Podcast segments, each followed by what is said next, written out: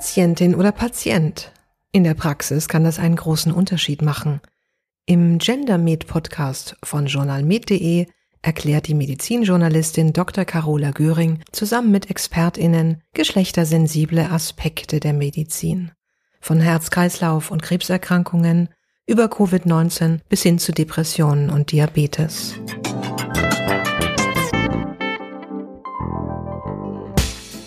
In der Medizin ist es schon lange geschafft, die Gleichberechtigung zwischen Mann und Frau. Stimmt gar nicht, wenden Sie ein? Doch.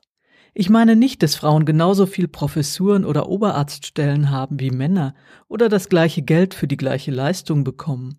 Ich rede davon, dass Frauen in aller Regel genauso therapiert werden wie Männer. Denn die Behandlung in der Medizin orientiert sich am Standardmann. Und das ist nicht optimal, weder für Frauen noch für Männer und auch nicht für alle anderen Identitäten. Das kann ja jede behaupten, wenden Sie ein. Da haben Sie recht. Hallo erstmal. Ich bin Carola Göring und gebe Ihnen hier diese Ouvertüre auf unseren GenderMed Podcast. Ich habe einen Doktortitel der Naturwissenschaften und arbeite seit langem als Fachjournalistin für Medizin und habe mich auf die geschlechtersensible Medizin spezialisiert, weil ich dieses Querschnittsfach extrem spannend finde. Ich möchte Ihnen Argumente dafür liefern, dass eine geschlechtersensible Sichtweise in relativ kurzer Zeit die medizinische Versorgung von allen Patientinnen und Patienten verbessern kann. Nehmen wir als Paradebeispiel der Gendermedizin den Herzinfarkt. In den letzten 20 Jahren wurde gezeigt, dass viele Frauen mit Herzinfarkt ganz andere Symptome haben als Männer. Dieser Unterschied konnte auf eine andere Pathophysiologie der Koronararterien zurückgeführt werden, nämlich eher auf Koronarspasmen als auf eine manifeste Obstruktion. Obwohl dies inzwischen breit bekannt ist, wird der Myokardinfarkt bei Frauen immer noch, auch 2022, häufig zu spät behandelt und Frauen bekommen seltener eine Leitlinien entsprechende Therapie. Verstehe ich das richtig, dass die Gendermedizin auch so eine Emanzen-Nummer ist, die die Ärzteschaft anklagt, dass sie Frauen schlecht behandelt? Nein. Die geschlechtersensible Medizin berücksichtigt, vereinfacht gesagt, biologische und soziale Unterschiede zwischen Frau und Mann, um alle Geschlechter besser zu behandeln. Und hier liegt die Betonung auf alle. Denn auch Männer leiden unter dieser Gleichbehandlung. Beispielgefällig? Nehmen wir die Onkologie. Männer ziehen hier aufgrund ihrer Biologie häufig den kürzeren.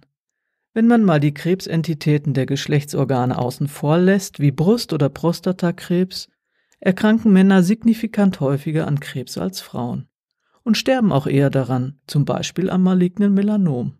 Schon diese zwei Beispiele mit ihrer enormen Relevanz zeigen, wie viel Potenzial in der Gendermedizin liegt. Denn hier geht es ja auch darum, Risikopatientinnen und Patienten zu erkennen, sie zu einer gesünderen Lebensweise zu motivieren, eine gute und möglichst nebenwirkungsarme Therapie durchzuführen und vieles mehr. Bei der Rauchentwöhnung zum Beispiel wirken Nikotinersatztherapien bei Männern viel effektiver als bei Frauen. Der Grund dafür ist, dass die Nikotinersatzpräparate im weiblichen Organismus viel schneller abgebaut werden als im männlichen das ist nur eines von vielen Beispielen, dass Arzneimittel bei Frauen häufig anders wirken als bei Männern. Aber auch Aspekte des sozialen Geschlechts sind bei der Rauchentwöhnung sehr wichtig. So ist für Frauen eine mögliche Gewichtszunahme beim Rauchstopp ein viel wichtigeres Gegenargument als für Männer. Apropos Gender oder soziales Geschlecht. Es erkranken viel mehr Frauen an Depressionen als Männer. Aber stimmt das wirklich? Häufig werden Depressionen beim Mann gar nicht als solche erkannt, weil er ganz andere Symptome zeigt. Vor allem, wenn man den Blick auf die älteren Patienten richtet. Anders als die antriebslose, traurige ältere Frau ist der ältere Mann häufig schnell ärgerlich und gereizt, trinkt viel Alkohol und lebt zurückgezogen. Die stark erhöhte Suizidrate älterer Männer verglichen mit älteren Frauen weist auf diese Depressionsblindheit hin. Neugierig auf weitere Beispiele? Dann hören Sie rein in unseren GenderMed Podcast. Denn auch wenn die Datenlage noch lückenhaft ist, es gibt viele aktuelle und auch praxisrelevante Erkenntnisse in der geschlechtersensiblen Medizin. Allerdings wird dieses vorhandene Wissen in Klinik und Praxen noch zu selten umgesetzt, auch weil es in den existierenden Leitlinien kaum auftaucht. Wenn Sie Lust auf mehr bekommen haben, wir starten im Oktober 2022 mit sechs Folgen Gender Med Podcast. Wir freuen uns, wenn Sie diesen Beitrag kommentieren möchten oder ergänzen möchten. Oder auch wenn Sie ein anderes Thema ausführlich besprochen haben möchten, melden Sie sich bei uns. Den Link finden Sie in den Show Notes. Vielen Dank fürs Zuhören und bis zum nächsten Mal, sagt Carola Göring.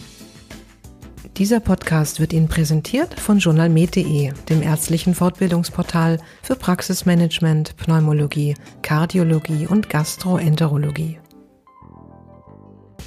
Den Journalmed GenderMed Podcast gibt es bei den üblichen Streamingdiensten und natürlich direkt auf journalmed.de. Neue Folgen gibt es alle 14 Tage dienstags. Abonnieren Sie uns und hören Sie rein.